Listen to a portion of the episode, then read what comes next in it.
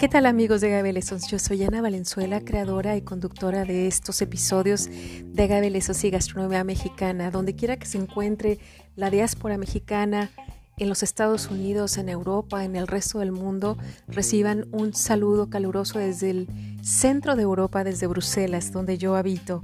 Y desde luego mando todos mis saludos a los paisanos que nos escuchan en México.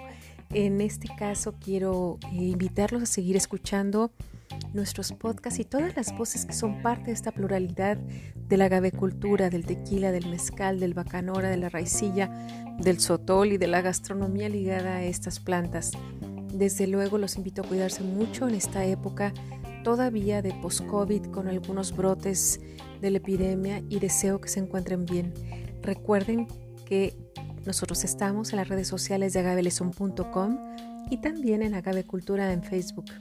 Los sigo y les agradezco que me sigan. Hasta pronto. Bienvenida. Y bueno, a mí me da un gusto eh, poder tener en entrevista el día de hoy a alguien que pues está relacionado completamente con Guadalajara porque su mamá es tapatía, eh, pero está relacionado con un corredor muy importante del occidente de México, que es el occidente, el Pacífico, con el cual tenemos, digamos, una relación estrecha, no solamente desde la colonia, sino mucho antes, un corredor biológico y cultural, eh, mucho antes, yo creo que desde la prehistoria, pero entonces él está en Los Ángeles y yo lo saludo. Alex, ¿cómo estás? Buenos días, Alex Delgado. Buenas tardes a, días también aquí en Los Ángeles son días, en Bruselas tardes. Muy buenas tardes. ¿Qué tal? Oye, pues tú estás en cerquita de Los Ángeles, estás en Pasadena, me decías, y pues Los Ángeles es muy importante para la diáspora mexicana y me da gusto que, que hayas aceptado esta plática en español y bueno, con mucho gusto si sale el Spanglish, no problem. gracias, muchas gracias. Oye, Alex. Sí, va a salir. sí va a salir por ahí, ¿no? Que no salga el frañol. Oye, pues este, Alex, yo sé que tú tienes una carrera en hospitalidad que, bueno, para los que eh, hablamos español sería algo así como eh, restaurantería, pero también hotelería y que comenzaste pues como eh, muy temprano, ¿no? El 93 con con eh, estas eh, grandes eh, pues compañías como Westin y en California, en Florida, y bueno, pues seguiste por ahí, por el mundo de, la hotelería haciendo pues dirección, ¿no? manejo de, de, estos negocios. En México también estuviste trabajando para Norteamérica, entonces platícanos un poquito, también estuviste en Walt Disney Parks. Sí, definitivamente mi, carrera, Qué bien, adelante. Gracias. ha tenido una trayectoria media interesante y, pues sí reconozco que ha sido muy afortunado en, a una edad joven de haber trabajado para algunas de las empresas más ah, reconocidas por el, por el, hospitality, hospitalidad. pero sí, eh, terminando la escuela estudié relaciones internacionales y teología, pero quedé en la hotelería mucho al, coraje de mis padres.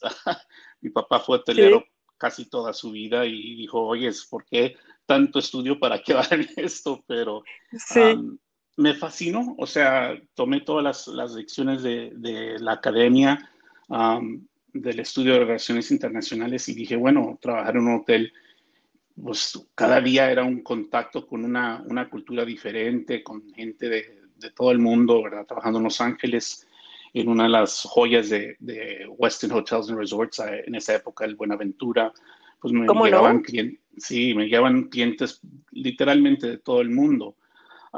y pues al parecer me, me, gustó mucho, la dirección lo reconoció y me fueron ascendiendo y, y años después, ¿verdad? Seguí con Hilton en una capacidad de director regional. Ah, y luego en los hoteles ah, me mandaron a Cabo a ser a subgerente general de, de, un Hilton en Los Cabos, el Hilton de Los Cabos, diré. Y ahí es donde de, veras empecé a... Siempre el alimento y bebida fue parte de, de mi, mi, pasión por, por mi padre. Y en Los Cabos es cuando de veras se me abrió los, los ojos al mundo del agave y de, de, la gastronomía mexicana, el vino de mesa mexicano, ¿verdad? El tequila, obviamente, el mezcal, el sotol, el bacanora, y, pues me empapé en eso, ¿no? Porque para mí lo que noté eh, con la empresa es de que estábamos dando una, una vuelta al hotel muy, pues muy americana. Y, para mí era, oye, hay que celebrar la gastronomía mexicana, hay que celebrar el vino de mesa mexicano, el tequila, el mezcal, etcétera. Y, de veras, ah, ahí es donde nació mucho de, la pasión que pues sigue hasta la fecha. y pues más adelante, ¿verdad? Trabajé para Walt Disney, me, me, me reclutaron para ah, trabajar en una rama muy distinta de ellos, de Parks and Resorts, de que eran aventuras de Disney y eran viajes mundiales escoltados por, por empleados de Disney, guías de Disney, capacitados en los, en los parques. Y, y, la idea era, imagínense esa experiencia que uno tiene en Orlando, en, aquí en Anaheim o en París, sí. o, o, en Hong Kong y ahora Shanghai, esa experiencia de estar dentro de ese mundo de Disney y todo lo que es su storytelling, ¿verdad? De las historias, los caracteres, etcétera, um, pero a nivel mundial. Y, y fue pues una, un reto muy difícil, para ser sincero, porque pues yo me encontraba en lugares como Segovia o Venecia, o Florence, Firenze, o, o, Chengdu, China, o Sydney, Australia,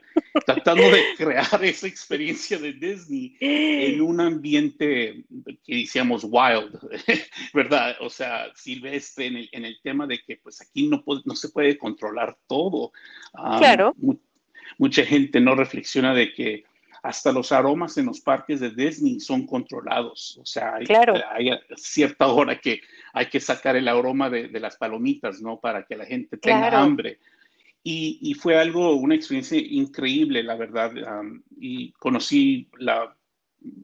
Fueron cinco continentes en, el cual trabajé durante esa experiencia y, fuera de eso empecé a conocer a mucha gente más dedicada al vino, Ah, que me, pues me convenció de decir, oye, es verdad, aviéntate, ¿no? Ah, haz tu propio negocio y pues nos adelantemos que ocho años, eso fue en el 2011 que, que 2011.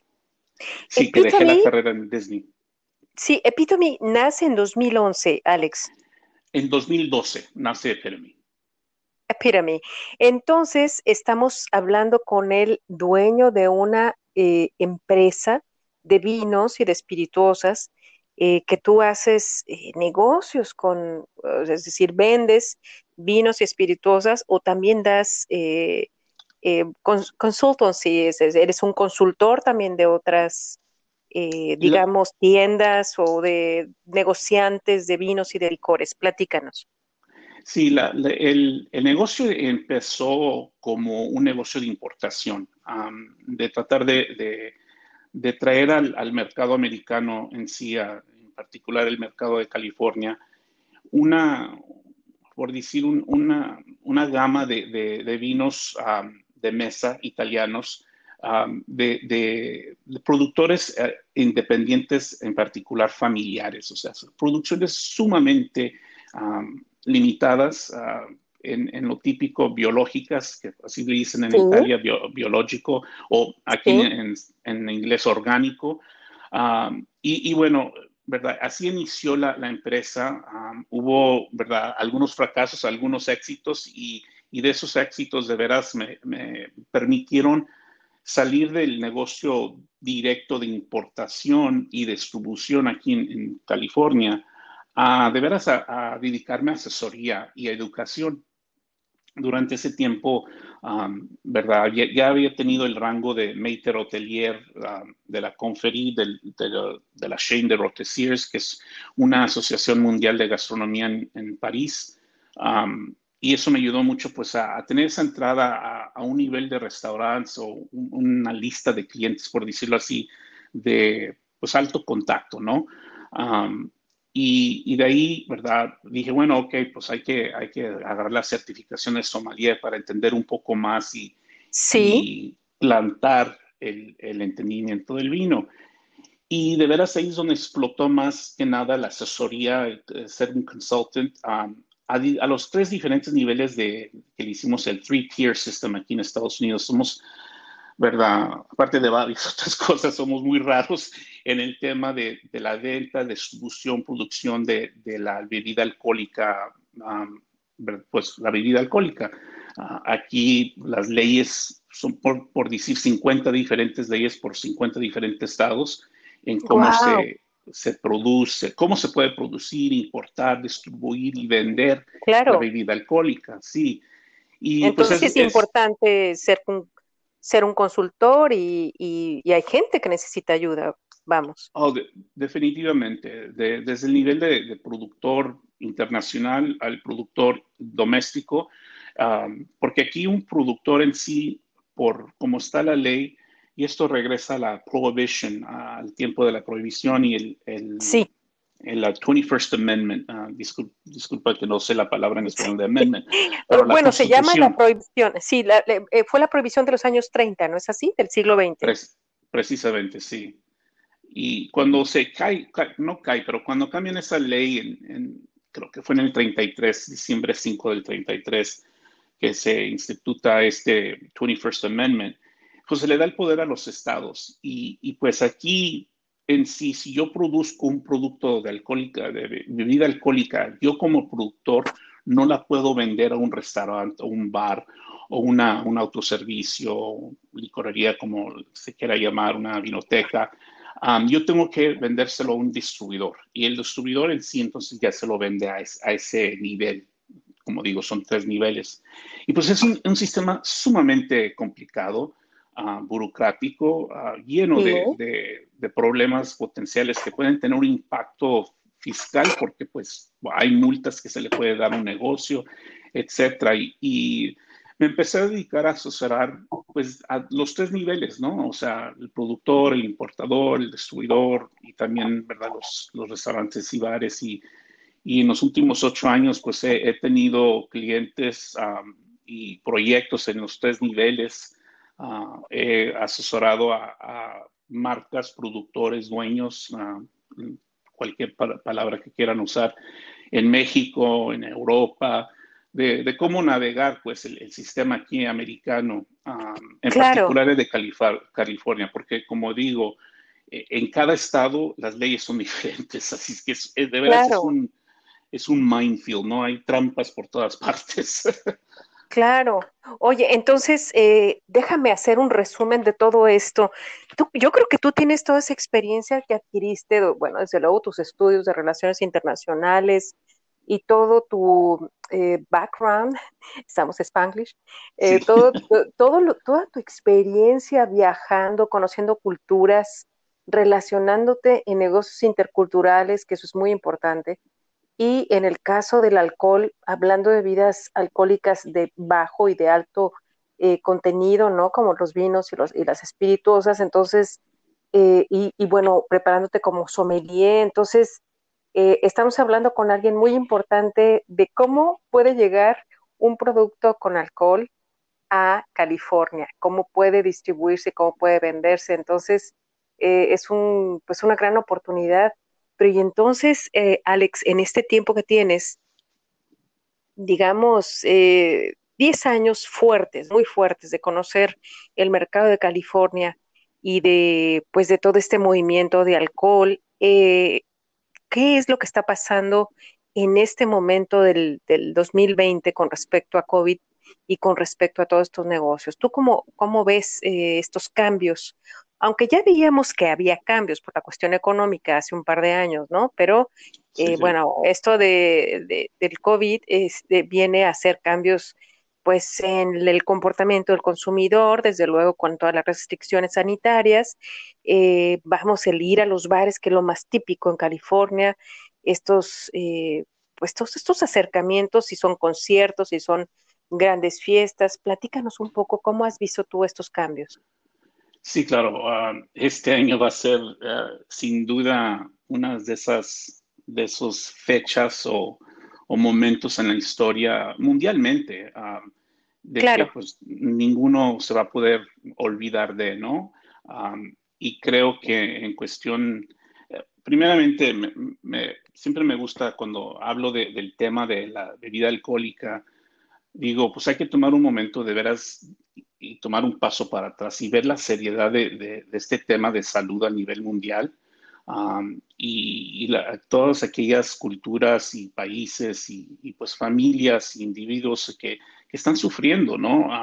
del punto de, de, salud, número uno, y también económico. Y digo, pues e, es un gran lujo y pues privilegio luego tomar el tema de, del negocio de, la bebida alcohólica y, dentro de, esa seriedad de, este, de este problema de salud mundial que estamos todos como humanos ah, viviendo, pues sí se están viendo muchas cosas interesantes y también, pues también sorprendentes, ¿no? Pero creo que uno de mis mentores ah, dentro del Instituto de Maestros de Vino eh, dijo que si vemos la historia, vemos de que eventos como epidemias o pandemias o recesiones o depresiones económicas, como que no es que cambien el, negocio, cambien las, las, ah, la manera de, vivir de uno, sino que como que acelera aquellos trends o esas, disculpa, no, no sé la palabra trend en español, pero e, e, es... Tendencias. Tendencias, gracias. Esas tendencias que se están viendo como que se aceleran y, creo que eh, la industria de bebida alcohólica ha sido el, el, poster child, o sea, el modelo perfecto para comprobar esa teoría porque pues todos sabíamos, ok, e-commerce, el comercio electrónico. El, Así es. El famoso comprar todo por internet, ¿verdad? Los monstruos que existen al nivel de de retail eh, como Amazon y eso. Sí. Pero ya empezaba a verse un poco de movimiento al nivel de, la industria alcohólica y pues ya, ya explotó, por decirlo así. Ya estamos viendo números impresionantes um, en cuestión de venta de, electrónica de, alcohol. Um, ¿Cómo no? En, yo digo, aquí en California como que, ¿verdad? La, la legislatura fue un poco más no sé, no quiero decir que, que sabían lo que venía, más que nada, pues querían el, impuesto, ¿no? Querían el ingreso del impuesto de, la venta y, y hace años ah, ya al nivel estatal permitieron de que existiera un permiso especial para eh, vender alcohol, vino, no, no ah, distilados, pero vino y cerveza sobre el Internet. Ah, y, y, eso ya existe por mucho tiempo. No todos los estados permiten eso, pero esa tendencia del e-commerce ha explotado. Um, estamos hablando de, en, ciertos mercados, un 90% um, año sobre año, comparando este año al, pasado. Así es que casi un 100% de incremento en ventas. Um, otras cosas de que, que se están viendo es de que al nivel de restaurantes y bares, la importancia de por decir e-commerce, en cuestión de poder atraer y vender los, eh, la comida o el servicio de, en, Internet. Y lamentablemente como que muchos, ah, hay muchos restaurantes en particular independientes y algunos de, corporaciones muy grandes, de que todavía, o sea, tenían su sitio web, tenían una presencia en Internet, pero esa ah, accessibility, ah, esa habilidad de, poder... Acceso. acceso quiero mis tacos, quiero una margarita y quiero una ensalada y paso por ella en 20 minutos. Eh, eran muy pocos los que tenían esa, esa habilidad. Sí, ¿verdad? Era como muy sólido, como muy inamovible. Ahora no, ahora ya está con las opciones.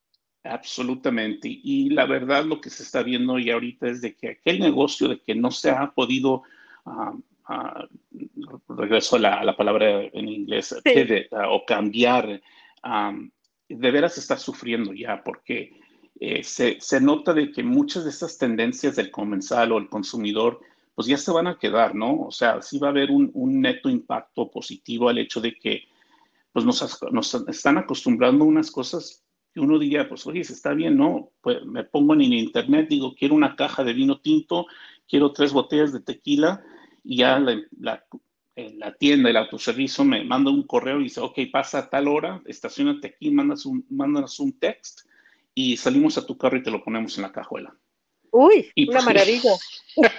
pues sí, ¿no? O sea, uno dice, wow, eh, me puedo acostumbrar a este nuevo este, sistema, ¿no?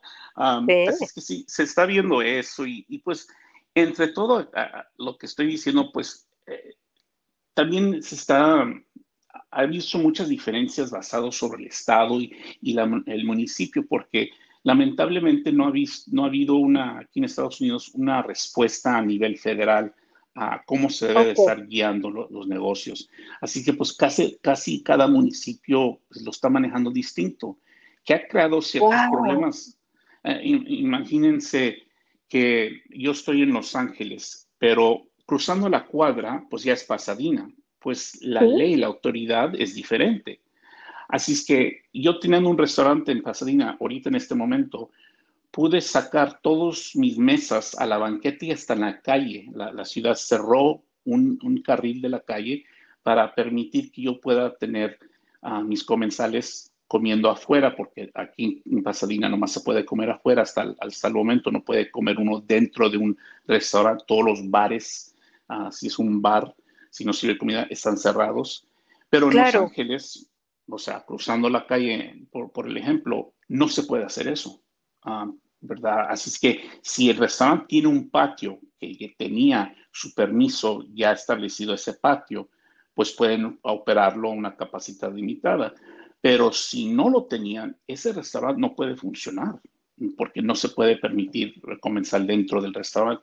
Así que ha creado mucha confusión y, también a, nivel del consumidor, pues mucha frustración porque... ¿Cómo ah, no? Sí, sí, lo que también se está viendo es de que dependiendo en la política de uno, e, es, ese comensal reacciona de esa manera. Ah, lamentablemente todavía hay mucho, mucho, una demográfica que no cree lo que está pasando, que este es todo un show, etcétera. No me pues, digas, ¿todavía en California? Sí, sí, sí. difícil. Eh, sí es difícil y hasta, bueno, en sí, como californiano me da un poco de vergüenza decirlo, pero pues hay, que reconocer la realidad, ¿no? Y es interesante ver eh, la información, los datos, porque pues vemos de que dependiendo de edad, dependiendo de, afiliación política, de veras goberna en la manera que la, la, gente está enfrentando esta crisis de salud. Y, y no ayuda el que no haya una respuesta de por sí a nivel federal y también a estatal. Eh, la respuesta estatal es de que pues cada municipio tiene que corresponder dentro de lo que estamos viendo a nivel estatal, pero puede hacer sus leyes como ellos quieran. ¿Cómo no? pues esto de, esto de las localidades como que toma mucho poder, ¿no es así? Sí, sí, la verdad sí, y pues como digo, hay, adentro aquí del sur de California, el condado de, Orange y el condado de Los Ángeles están tomando estrategias muy distintas. Ah, ahora, sí hay estadísticas que comprueban que el derrame en el condado de Orange es un poco menor que, el, que aquí en el condado de Los Ángeles, pero ah, no deja de, existir también una, pues la política, ¿no? O sea, e, esa, esa tendencia a querer tomar un tema de ciencia y de salud, pero entrar Politizarlo. exacto, exacto. Y, y, pues eh, no, no creo que estoy, estoy siendo político diciendo, o hablando de política, diciendo pues la realidad, ¿no? De que se está politizando este, este tema a un nivel federal y, lamentablemente pues está afectando a muchos negocios. Y, y, Oye, Alex, pero es así en todo el mundo, ¿eh? Déjame decirte que en cada parcelita de cada eh, ciudad capital más importante está pasando lo mismo. Y sobre todo, pues con esto de visitar lugares, de cerrar conciertos, de cerrar, eh, ustedes porque tienen buen tiempo y pueden eh, sacar terrazas, pero a veces en otros lugares como donde yo vivo u otros lugares más al norte no hay buen tiempo y todo está cerrado, ¿no? Porque nada puede ser al, al, interior. Pero entonces, ¿Qué sucede con el caso de tequila y de mezcal en California con todo esto de COVID. ¿Hay suficiente e-commerce para este tipo de marcas o solamente son las marcas que ya tenían mucho eh, en estos canales de distribución las que se están vendiendo? definitivamente, o sea, el tequila ah, hasta la fecha, se empezaron a hacer estudios casi inmediatamente. Recuerdo el primer estudio que vi fue a fines de marzo de, Wine Intelligence, que está basado en Londres, y Nielsen, que es la organización aquí en Estados Unidos que de veras um, es la más respetada, por decir así, en cuestión de estadísticas de consumo. Uh, inmediatamente en abril ya, ya tenían un reporte, una, una indicación y, y hasta la fecha, uh, acabo de confirmar esto en los últimos días, hasta la fecha el tequila, en la categoría de tequila, um, sigue siendo el número uno ah, ganador, por decirlo de esa manera, en la venta de, destilados. Eh, está, Estamos hablando de un incremento impresionante. ahorita va un 20% arriba del último reporte. Estamos hablando de un 50-60% en un momento. y la bebida que, el consumidor está diciendo que es su favorita hasta la fecha es la margarita. Sigue siendo eh, la, la, bebida más conocida y más consumida durante este tiempo de COVID.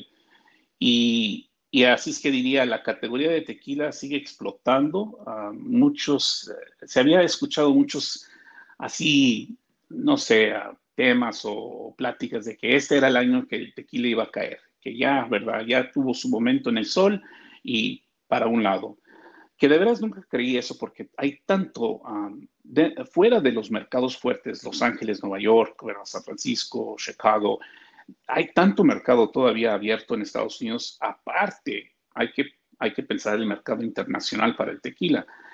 claro. Que, que, nunca pensé de que no, ni, ni, se va a moderar. Creo que va a seguir subiendo, a, a, lo mejor no tan increíblemente como antes, pero lo que estamos viendo es de que en esta pandemia aceleró, como estaba diciendo, la tendencia a, querer descubrir más del tequila y los destilados de agave. Así es que sí, inmediatamente se vio un, boom en lo que eran las marcas conocidas, ¿no? O las, claro. decimos aquí, comfort brands, um, porque pues si uno, algo que pasó muy importante que debo decir es de que aquí en California de menos y casi la mayoría de los Estados Unidos nunca se cerraron los autoservicios de licor. Ah, así como, yo creo que fue como algo, bueno, ni nos vamos a meter en eso, porque dijeron sí, ¿para que qué, ¿Para qué problemas, verdad? Sí. Eh, sí, hubo un estado que sí cerraron sus licorerías y, casi hubo una revolución, pero la mayoría de los estados dentro de Estados Unidos dejaron sus autoservicios que siguieran operando como si fueran supermercados y esenciales. y, y, pues eso permitió de que, ¿verdad? La gente la palabra que usamos es pantry loading, o sea, llenando la alacena con cajas y cajas de lo que, lo que uno quiere. Y por esa razón, como en muchos casos, eh, o controlaban la cantidad de gente que entraba a una tienda, etcétera, pues la gente decía, bueno, no tengo tiempo de charlar con mi, con mi amigo que trabaja, ¿verdad? Este autoservicio, licorería, así que pues a lo que conozco, ¿no? Claro. no me gusta mucho hablar conocido de marcas, sí, ¿no?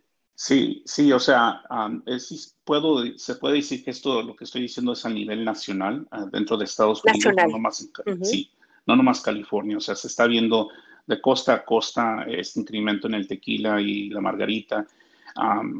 en, cuestión de otras categorías como el, champán, y estoy hablando no de, vino espumante, pero sino el, producto francés de dominación, de champagne, sí. sufrió al principio. Ah, horriblemente. O sea, los champenois estaban muy, muy asustados de lo que estaba pasando, muy tristes, sí.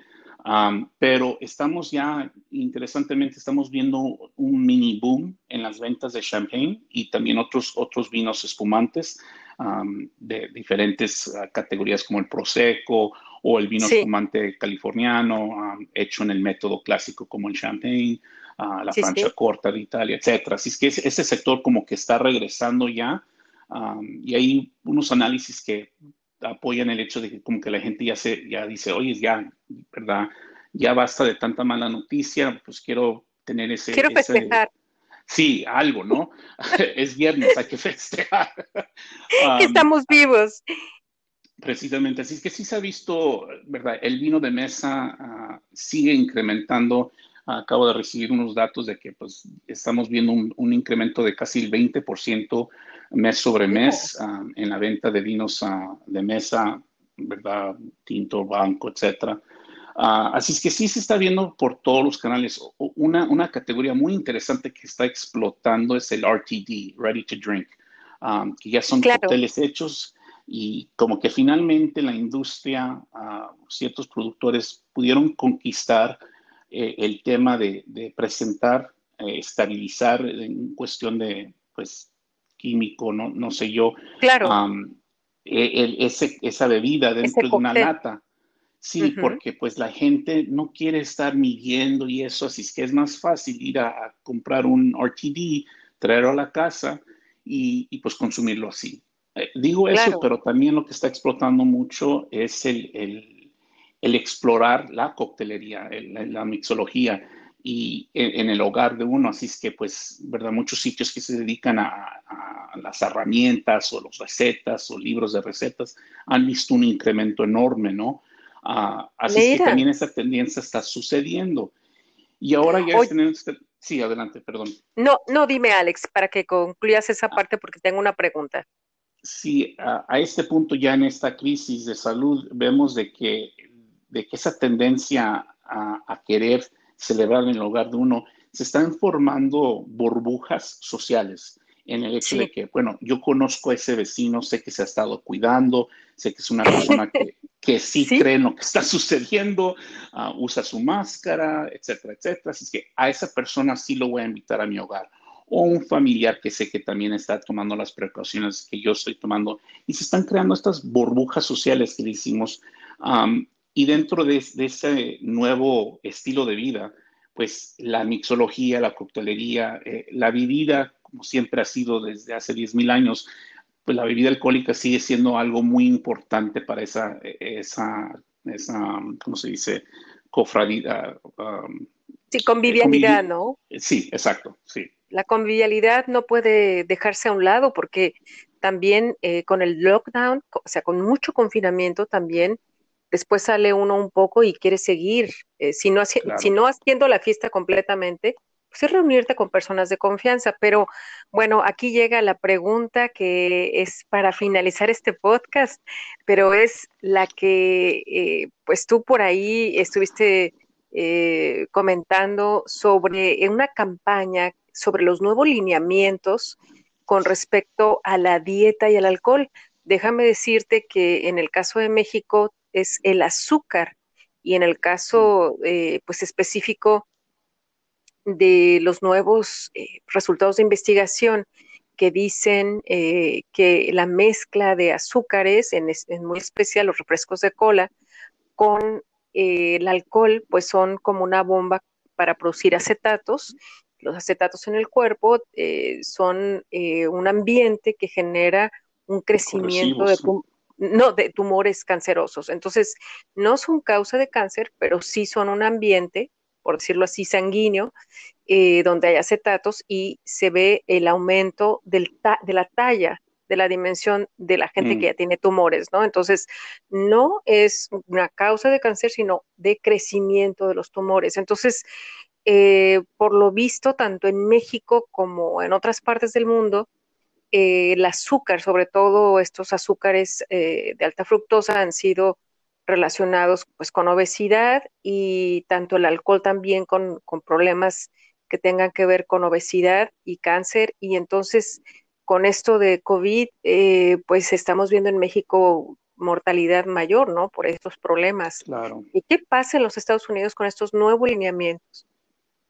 Ah, eh, sucede lo mismo eh, y sí, eh, recuerdo, acabo de leer un artículo en el Informador de México de, del tema del azúcar y, y cómo ya creo que ya ni le están vendiendo ciertas ah, golosinas a niños o a cierta edad, etcétera. Y, y, sí sigue aquí en Estados Unidos, Estados Unidos sigue siendo un tema muy serio.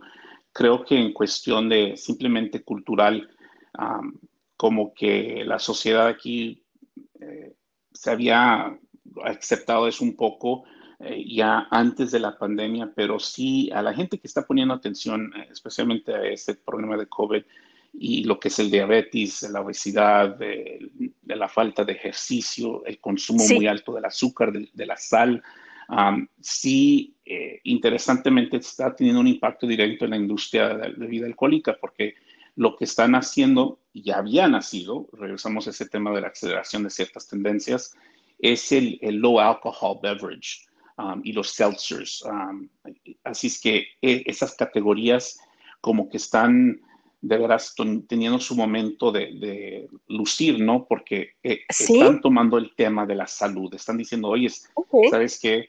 Si hay un porcentaje que dice que como 25% de la gente que, se le hace una encuesta está viviendo más hoy que bebía antes de, la, de la, pandemia.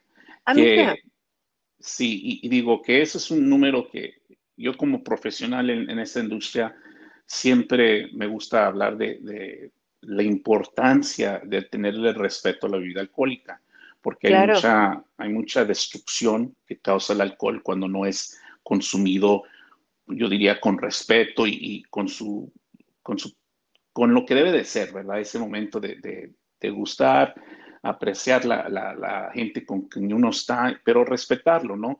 En moderación. Y digo, eh, creo que este tema está saliendo más porque, pues, como que la gente después de estar en lockdown por tanto tiempo dice, oye, ya, ya basta, ¿no? O sea, estoy tomando cada día.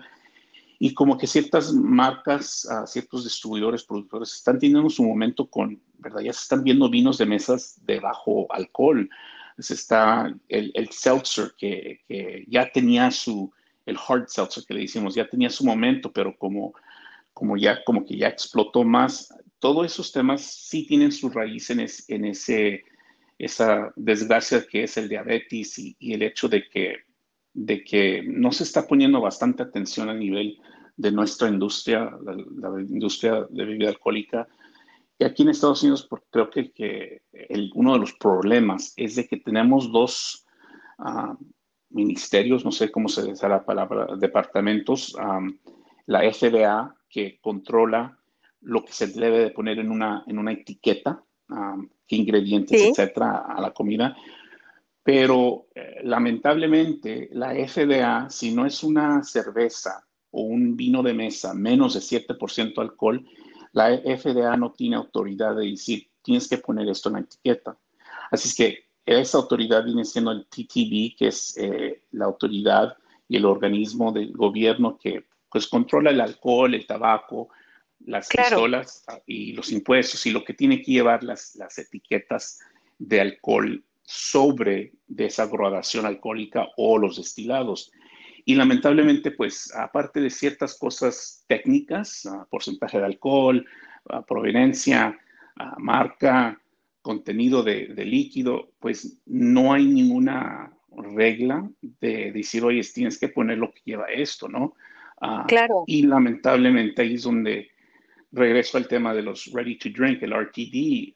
Sí. Yo les, yo les digo a mis clientes o cuando gente, amigos, familiares, les digo, si quieren tomar ah, una bebida alcohólica, lo mejor es usar ¿verdad? jugos naturales, no, no de frasco, un jugo fresco con una, una once y media, híjole, más de dos, ¿no?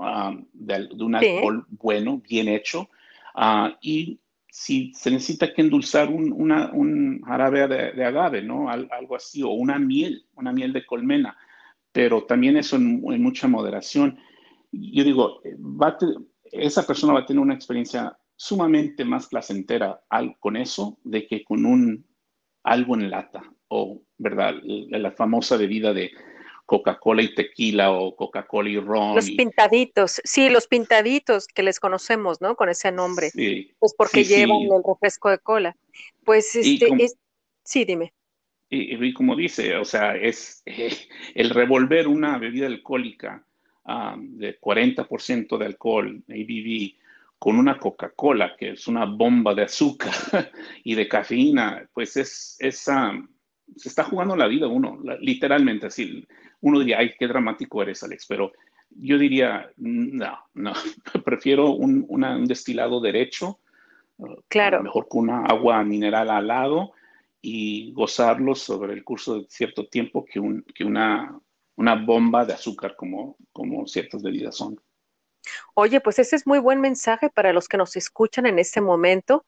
Eh, todavía no hay vacuna, eh, siguen nuestros hábitos de querer pues ser conviviales, eh, festejar, hay muchas cosas todavía que festejar, aún con esta condición crítica, pero bueno, tener la moderación y el placer del momento de, tomar algo que sea de muy buena calidad. yo quiero volver a invitarte, Alex, para platicar más a fondo solamente del nicho de los mezcales. Algunos eh, me han preguntado, bueno, lo que va a pasar en los Estados Unidos ahora con esta tendencia es que los tequilas más baratos que están más a la disposición van a venderse mucho y los pequeños de nicho que, como tú bien dices, no hay quien me aconseje, pues eh, esos no van a brillar y no van a, ser recomendados por los bartenders, que hay muy pocos lugares abiertos. Entonces, eh, ¿qué, ¿cuál es la ventaja que pudiera tener en algunas de estas tendencias eh, los pequeños productores de México con sus mezcales de alta calidad. Claro, sí, sí, es, es un tema sumamente importante y, y, sí, como, como dices, o sea, sin los bares abiertos, sin esos uh, mixologists o bartenders, eh, la marca independiente o la marca de, de alta calidad como que va a tener un poco más trabajo que hacer.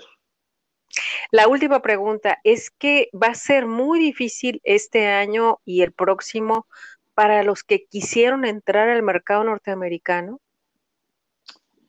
Esa es una pregunta que es sumamente interesante. de, un solo podcast. sí, sí, verdad, la verdad sí, pero creo que estoy en buena compañía, por decirlo así, con, con mis colegas en la industria cuando dicen, pues e, el, el playing field, o sea, la cancha está igual ahorita para todos, ¿no? sí. Porque pues todos están ah, operando bajo las mismas ah, restricciones y las mismas condiciones. Así es que yo diría, si uno tiene un producto que tiene su historia, que tiene su lugar, que tiene su gente, y, y uno cree en ese producto y lo iba a lanzar yo diría, las condiciones económicas siguen siendo igual, por decirlo así. A lo mejor esa distribución o e, esa, ese plan de, bueno, voy a vender tantas cajas en tanto tiempo, a lo mejor se va a extender. Pero digo, y algo que siempre le digo a mis clientes, eh, eh, el traer el producto al mercado es lo más fácil. Es el venderlo que es lo difícil. Así es. así es. el segundo pedido, ¿no? Hasta el primer pedido uno diría, es sumamente difícil pero el primer pedido es nada en comparación al segundo pedido. Así es que yo diría, si, una, si uno tiene su plan económico bien hecho, su business plan, su, plan de un año, dos años, cinco años, um, yo diría que a lo mejor hasta es el momento de, entrar al mercado porque sí, porque pues a lo mejor ese ese gatito va, va, a gritar como león, ¿no? Porque pues es el único que está gritando um, en, el mercado. Pero mm, digo eso y lo digo con mucha precaución porque digo, um, es muy importante en tener ese plan de plazo largo, largo de, la mercadotecnia, de la posición, de entender cuál, a, qué fin va tu producto. Ah, y, y, creo que mucha gente, muchos productos, muchos hay mucha gente que ha querido simplemente hacer dinero del boom de tequila y de mezcal y de otros uh, destilados agave, que de veras, uh, lamentablemente, creo que, que nomás quieren o diversificar su portafolio o su marca en sí y, y no ven la importancia de, de, darle el respeto a las dominaciones de origen que tiene el mezcal, ¿verdad? Um, el tequila obviamente, y pues lo especial de estos, de estos destilados mexicanos, ¿no? Claro.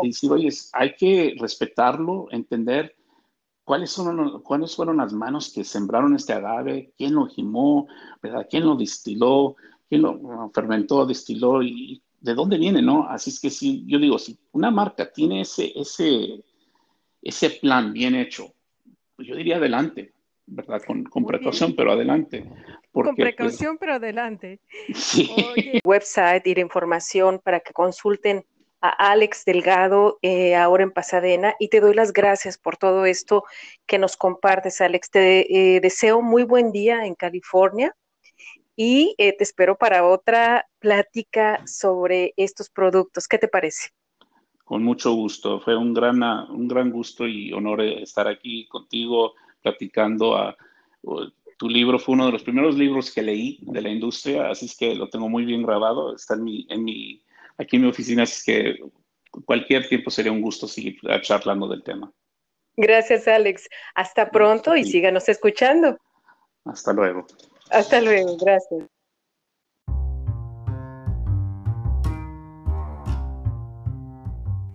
¿Te gustó la entrevista? Síguenos. Estamos en las redes sociales. Yo soy Ana Valenzuela y me encuentras en agabelessons.com. También en Twitter, LinkedIn, Facebook Instagram tendremos más personajes. Déjanos tu voz. Mándanos un mensaje por esta plataforma.